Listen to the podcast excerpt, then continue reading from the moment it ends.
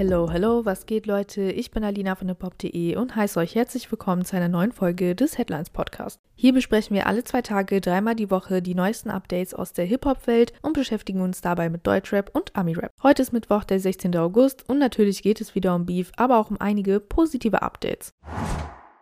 Als erstes starten wir aber natürlich mit dem Beef-Thema. Und zwar geht es weiter mit der Shindy, Farid Bang und Kollega Beef Saga. Farid Bang hat den nächsten Videoblog zu seinem kommenden Album Asphalt Massacre 4 rausgehauen. Und dieses Mal ist Kollega mit am Start und hilft Farid zurück auf die Spur zu kommen für die Platte. Außerdem besucht das Banger Musikoberhaupt das Bordellmuseum in Amsterdam, um der Herkunft einiger Rapper auf den Grund zu gehen. Aber erstmal was passiert überhaupt in diesem Video? Zu Beginn des Videos will Kollega helfen, Asphalt Massacre 4 in die richtigen Bahnen zu lenken, damit auch wirklich genug Disses auf der Platte landen. Dafür präpariert der Rapper eine Art Lostopf mit Zitat ca. 2000 Namen. Deutschrapper, Influencer und sogar Fabelwesen, angeblich ist alles mit dabei. Wer den ersten Blog geguckt hat, weiß wahrscheinlich schon, in welche Richtung es geht. Farid zieht und zieht und es fallen Namen wie Konrad, Cindy, Michi und eben der Hobbit. Man kann also davon ausgehen, dass der Beef mit Shindy auf Asphalt Massacre 4 fortgeführt wird. Ähnlich verhält es sich sich übrigens mit dem Amsterdam-Besuch in dem Blog. Bevor es ins Bordellmuseum geht, kauft sich Farid bei einem Straßenhändler noch für den Preis von einer Zigarette den sagenumwobenen Shindy-Rucksack aus der Deluxe-Box zu Dreams. Den Rucksack auf den Schultern geht es dann ins Museum. Dort ist Farid ja auf der Suche nach der Herkunft einiger Rapper, wird allerdings nicht viel schlauer. Einzig erfährt er, dass der Rapper, den er sucht, wohl griechische Vorfahren und ein Faible für Disney-Zeichnungen haben soll. Und damit geht es auch schon weiter mit dem nächsten Thema. Und zwar geht es wieder um Travis Scott. Es gibt noch mehr Updates für Travis Scott-Fans. Der Rapper hat nämlich einen Film zu Circus Maximus auf YouTube veröffentlicht. Dieser ist bereits am 27. Juli in ausgewählten Kinos in den USA ausgestrahlt worden und wird jetzt für alle frei zugänglich gemacht. Neben der Live-Performance aus dem Circus Maximus in Rom liefert der Rapper aber auch verschiedene Musikvideos zu Songs aus seinem Album Utopia. Mit dabei sind die Tracks Hyena, Del Resto, Sirens und Modern Jam. Außerdem ist ein Interview mit der Producer-Legende Rick Rubin Teil des Films, in welchem er mit Travis Scott über dessen Idee von einer Utopie spricht. Regie für den Film übernahm Travis selbst und Harmony Korine.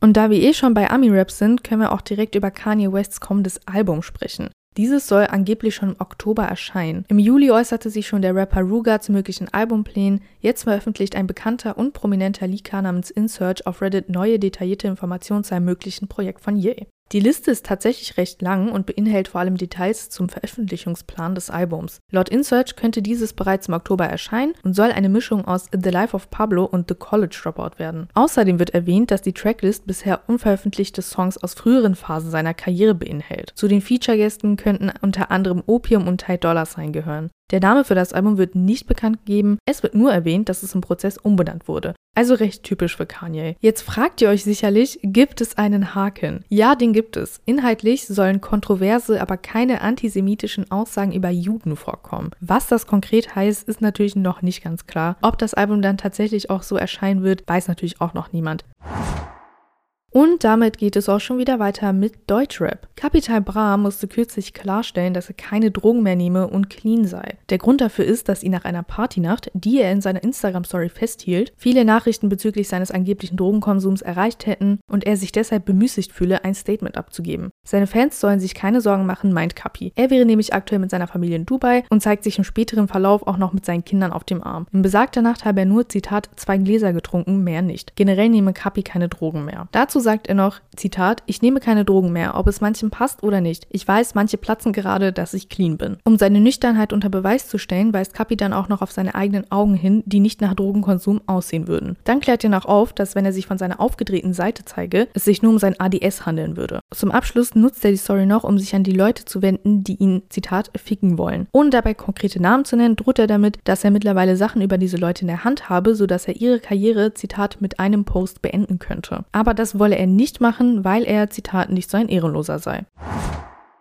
Und dann geht es auch schon wieder um Ami-Rap oder um kanadischen Rap, je nachdem, wie man es sieht. Es gibt nämlich neue Updates zu Tory Lanez. Der Rapper wurde letzte Woche bekanntermaßen zu 10 Jahren Haft verurteilt, weil er Megan Thee Stallion in den Fuß geschossen hat. Aktuell sitzt er im Los Angeles County Jail ein und muss sich dabei an einige besondere Regeln halten. Bevor Tory Lanez ins State Prison verlegt wird, um dort seine Strafe abzusitzen, muss er erstmal eine Weile im County Jail ausharren. Und dort scheint es für ihn ganz und gar nicht angenehm zu sein. So darf der Artist nur höchstens zwei Stunden pro Tag außerhalb seiner Zelle verbringen. Bringen. Die Strafverfolgungsbehörden berichten gegenüber TMZ, dass Tori nämlich in der sogenannten administrativen Trennungseinheit festgehalten wird. Diese richtet sich an Insassen, die nicht sicher mit dem Rest der Einsitzenden untergebracht werden können. In den zwei Stunden, die der Rapper jenseits seiner Zelle verbringen darf, muss er die Zeit alleine totschlagen. Dabei hat er zwar auch Freistunde, kann also mal raus an die frische Luft. Das ist allerdings auf gerade mal drei Stunden pro Woche begrenzt. Kontrolliert wird das unter anderem durch die Wachen, die alle 30 Minuten nach Tori schauen. Wie geht es nun weiter mit dem Rapper? Laut TMZ wird Tory Lanez innerhalb des nächsten Monats in ein Aufnahmezentrum verlegt. Dann wird der Bundesstaat Kalifornien bekannt geben, in welches Gefängnis er für die Dauer seiner Reststrafe verlegt werden muss.